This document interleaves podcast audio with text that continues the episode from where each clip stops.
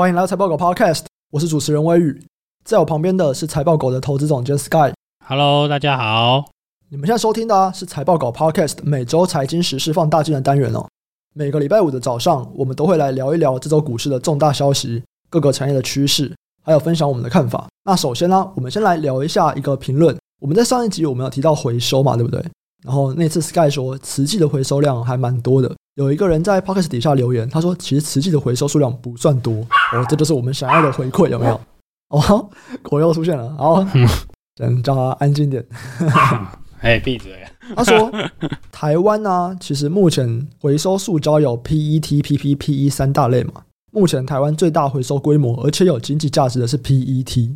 这个啊，目前回收最多的是远东、欸，诶，远东 PET 的回收量是慈济的十倍。那另外两种塑胶。”他们有各自的大型回收厂商，这样。可是就单纯以 PET 这个类别来讲，远东是台湾回收量最高的。我有再去查一下新闻，看起来远东就是拿这个东西，他们主要是远东新哦。然后他们的这些废料的来源，其实就是我们一般资源回收。因为我看到新闻就有说，新北市的那个回收厂啊，他们就会去特别挑出这些聚酯纤维的旧衣，然后就送到远东新的工厂里面。因为远东新前身就是远纺嘛，远东纺织。他就拿去做成相关的布料，或者是比方说塑胶相关的东西，就是再生的原料这样子。然后我看到远东新还有跟其他的就是非政府组织在合作，在印度洋马尔地夫收集海洋的废宝特瓶，所以也是一样哦，在印度洋马尔地夫收集废宝特瓶，然后再运到台湾来，由远东新的工厂，然后再重新把它变成再生原料。哎，我本来不知道原来远东新回收事业做这么大哎。有做回收就是远东新跟新鲜啦，这个东西很麻烦呐，你就是废宝特瓶要洗干净嘛，你收回来不代表就是可以做成重新抽丝做成那个环保纱，那个你还要洗干净，嗯，所以这个东西有蛮复杂的回收流程啊。因为我是记忆中啦，这个就是感谢网友指正啦，但就是因为我家也是相关行业，但是我家是在北部啦，所以我们发包给那些清运的啊，跟他们聊，他们就说哦，他们觉得实际的量很多啦。所以我的资讯来源是这里，哦、我也没有那个实际的统计啦，所以这个就是感谢这个 WLC 的这位朋友给我们的这个建议啊。那 PET 这个回收的这个聚酯啊，这个我知道台湾就是这两家比较大，远东新就有原本的 PET 啦，那它本身是 PTA 厂嘛，PTA 加 EG 等于做这些东西的就是它的原料啦。对啊，所以这个东西其实它做就是最合理就对了，它等于是一罐厂啦。那这边讲的是塑胶嘛？我们上一次讲的其实有蛮多是金属的回收，金属相关。诶，这一块如果有知道的网友，好不好？也欢迎跟我们分享一下 台湾的这些金属回收主要是谁在做？这样我知道新千海新他们有一些是跑去日本收，诶，其实蛮屌的，收东西收到日本去了，对啊，因为这个东西还蛮不透明的啦。台湾的统计没有是白公司的，它只是有回收量的。因为没有公开资料，所以我们比较难抓啦。Maybe 只能从他们的棉报里面，他们的这种废的这种平用力做成的这种衣服的资料，然后来去反着推吧。就是我们从公开资料可以找到资讯的一个方向吧。好，那接下来就进入到我们这周的主题。我们这周啊，主要想要聊的是健身还有航空这两个产业哦。那首先先从健身开始。关于健身，其实最近应该看到蛮明显的趋势，就是大家要重新开始到健身房了。换句话说，我在家健身的相关供应链应该都不太好过。那 Peloton 就大跌了嘛。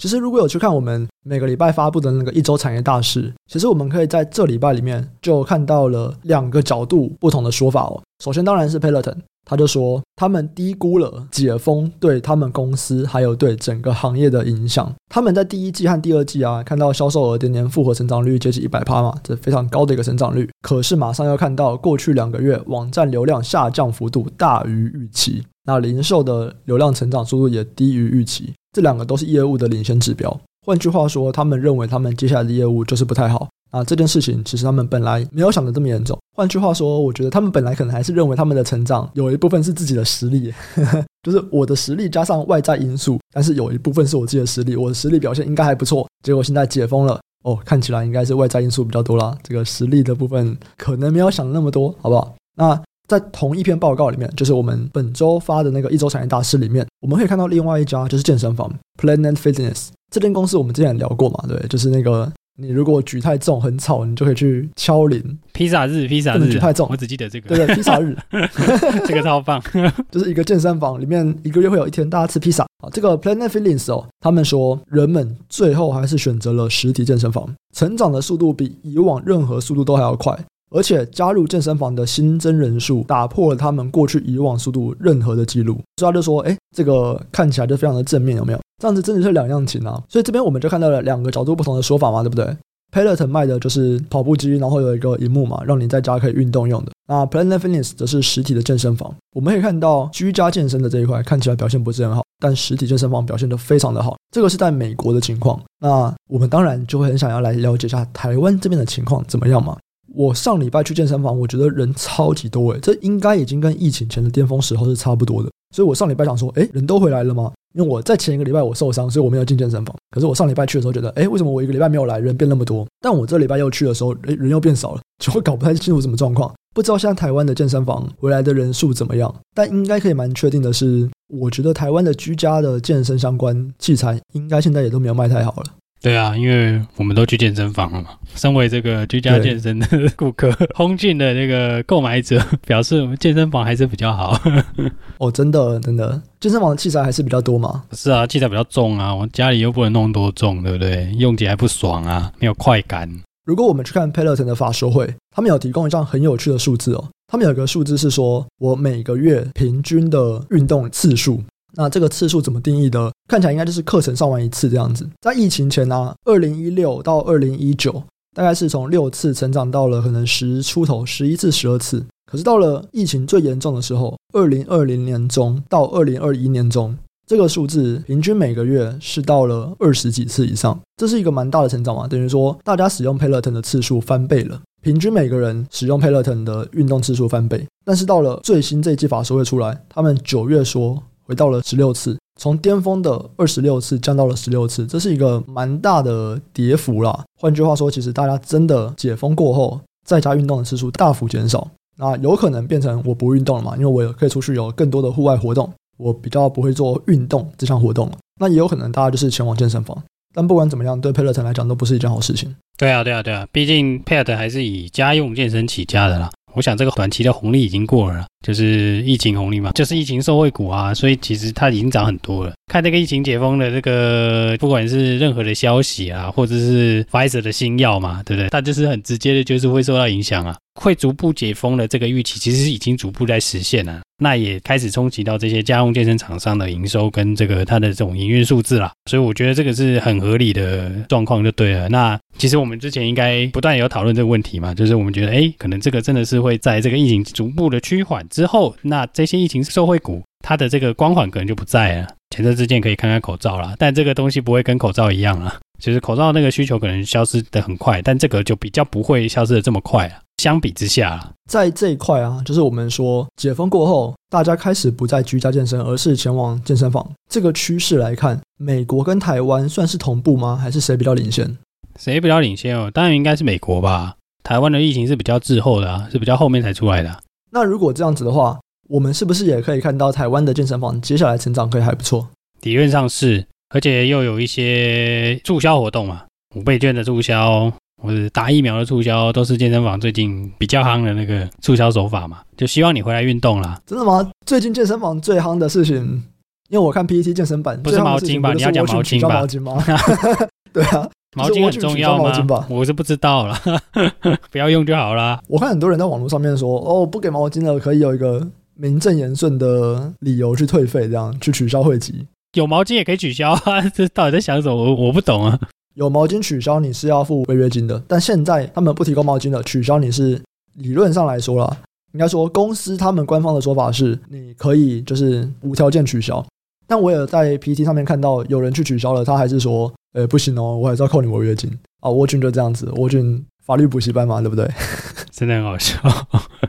我是不懂为什么了。要是我就拿那个定型化契约出来电死他。哦，你就要去跟他们律师就打交道，很麻烦了。我不用跟他律师打交道啊，我直接寄一个存真信来说你那个东西没有这个条款呢、啊。或是这个条款你已经违约了之类的，先保存现状啊！不要了，不要讲这个。对啊，这个太复杂。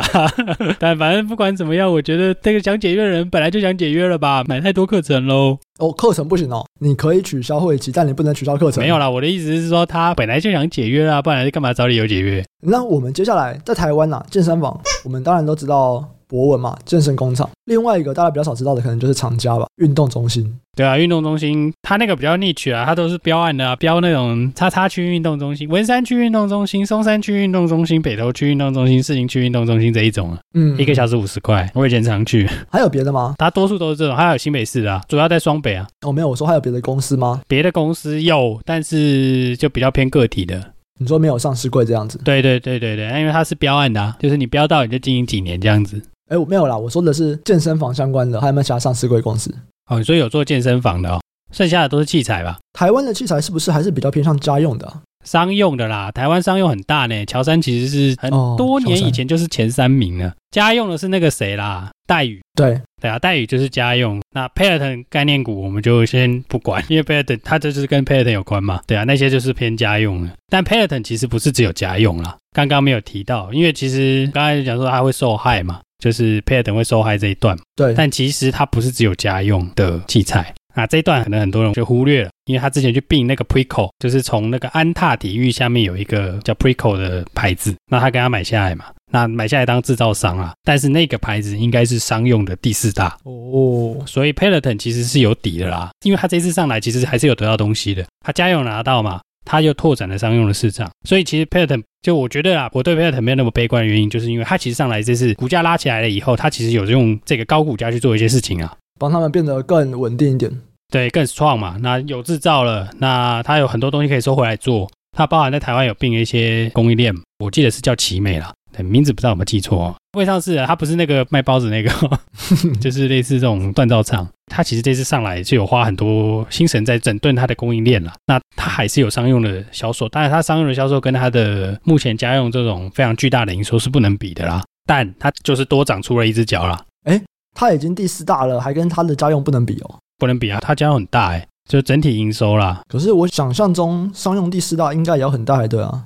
因为前三大很大哦，OK，这个诶，我有数据，这个是人家统计的啦，它应该是第四大没错啦。但因为这个东西有点难拿，所以中间有如果有别的那个市占的那个也可以跟我们讲啊，就是有人有别的资料的话，因为这都要花钱，我们没有花钱，这个是新闻的，因为这个资料只有到二零二零年嘛，这乔山已经有到第一大了，九点六，但我猜他有加那个椅子啦。然后 Life 跟 Technogym 其实前三大就是这三家在争啦。其实那个 Preco 其实有一定的市占率哦。对啊，我觉得看二零一九比较准啦，二零二零不准，因为商用二零二零是受害的嘛。对，全球都受害，所以其实要往前跳一段二零一九年的数字。那你 Peloton 是二零二零年是受贿，所以它的二零一九年跟二零年的那个数字，家用的那个部分跳很多嘛。我是觉得它会降一些下来啦，但是商用的这些人会升一些回去就对了。嗯。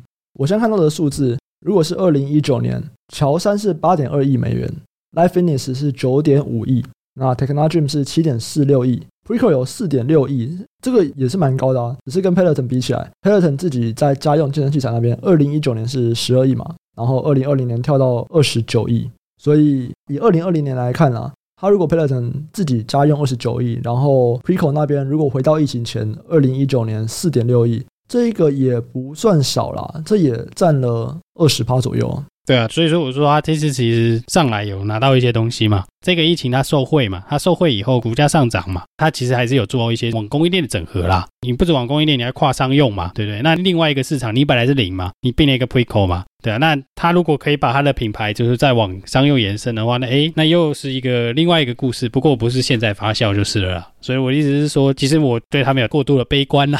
哦，所以以上啊，大概就是关于一些家用跟商用健身市场的这个差别啊。啊，Planet Fitness 在法说会过后，他们其实股价就涨了大概二十趴左右。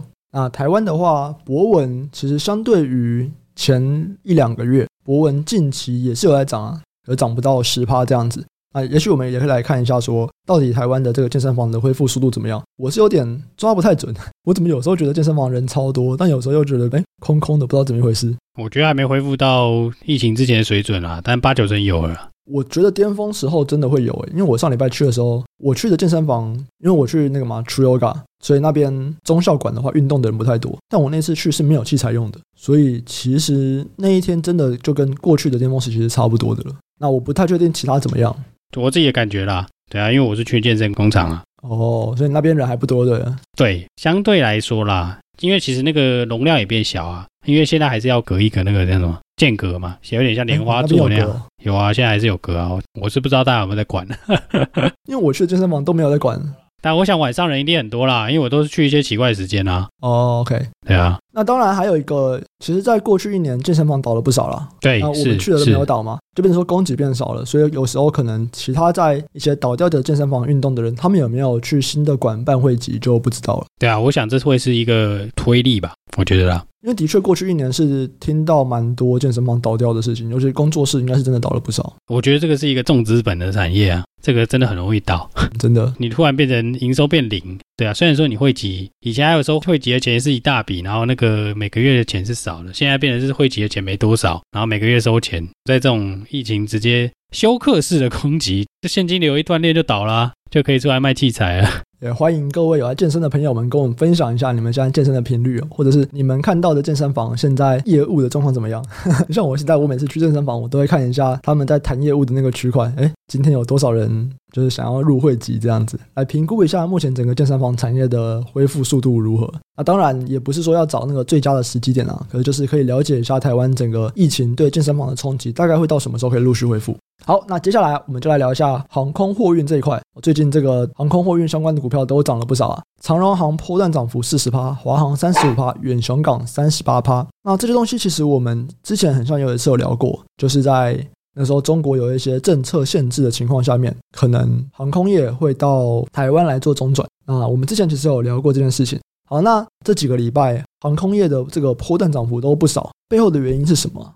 波段涨幅少，背后的原因就是，嗯，运价上涨，就是这么简单了。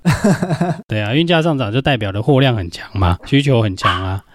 对啊，需求很强，当然会造成运价的上涨啊。现在又刚好到了不得不空运的微妙时机，所以现在这个时间通常是空运的旺季啊。哎，你要不要来讲一下所谓的现在这个时间是不得不空运是什么意思？因为其实运价上涨，应该说整个这个交通运输在航运那边遇到阻碍，其实是已经好几个月的事情了嘛。那我们在讲这个空运的上涨，大概就是从十月底到现在。我现在看这个华航十月底到现在其实是涨了五十趴哦，就涨非常非常高。所以为什么是从十月底到现在这个涨幅是怎么来的？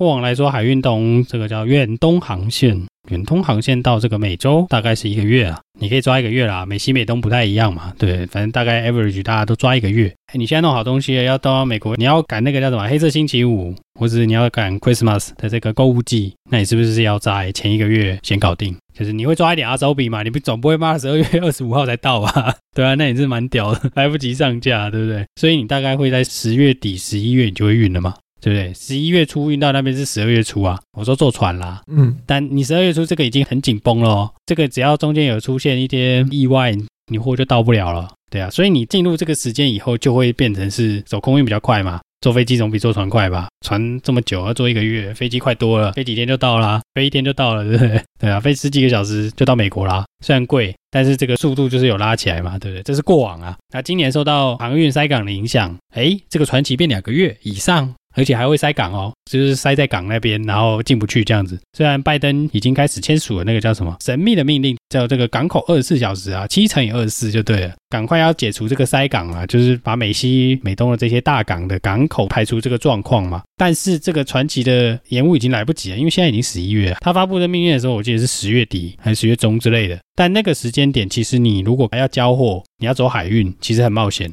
就你是货主的角度来说，你现在至少要运两个月，然后东西还没办法排除哦。如果真的很急，这个东西有一定的价值，你是不是就走空运了？这也就是为什么空运这一次拉上来的原因，其实是真正的原因是因为需求的旺盛持续的维持，那这个海转空在这个消费季的这个时间点，海转空开始越来越多，所以造成了空运运价的上涨。我们之前的 podcast 有提过嘛，这个时间有很多东西啊，你就是要在这个购物季之前送到了，你超过了就没有人要买了。我们之前有举个那个例子，就是这些要拿出来讲啊，你现在衣服外套送过去那边卖，现在是当季嘛，对，你再过两个月就是过季了，价格可能就会差个四五成。在这种状况之下啦，造成了空运的这个价格啊，就是在这个旺季的时候啊，又比过去的价格又好一些啦。诶我突然有点想要有一个反省检讨了。我们在九月底的时候，我们内部开会有提过要开始布局空运，当时我没有布，我现在也还是没有布，所以我来检讨一下。嗯，你的确是该检讨，我有买啊。是我错过了什么吗？就是我们九月底的时候，我们有开始在讲空运这件事情嘛？然后，诶，远雄港是没有问题的，这个逻辑我是有 get 到的。可是，在空运这边，我当时并没有很接受这个逻辑了。重点是，你现在去看啊，整个股价的反应是在十一月开始反应。诶，我们事前是有看到这个东西的吗？十一月这个时间点，事前是有看到的吗？我本来是看会提早啊，因为价格的上升是比往年都早的，嗯，但股价的反应就还是在旺季才反应，在后面的对了，对对对对对，哦，OK OK，所以其实我们当时九月底在讲说应该要买空运那个时候，他当时的逻辑是没有问题，那只是原本以为可能十月多就会反应，但是他到十一月才反应这样。对啊对啊对啊，还好还是有反应啊，证明我没看错，对啊，不然就 不然就要忍痛停损了。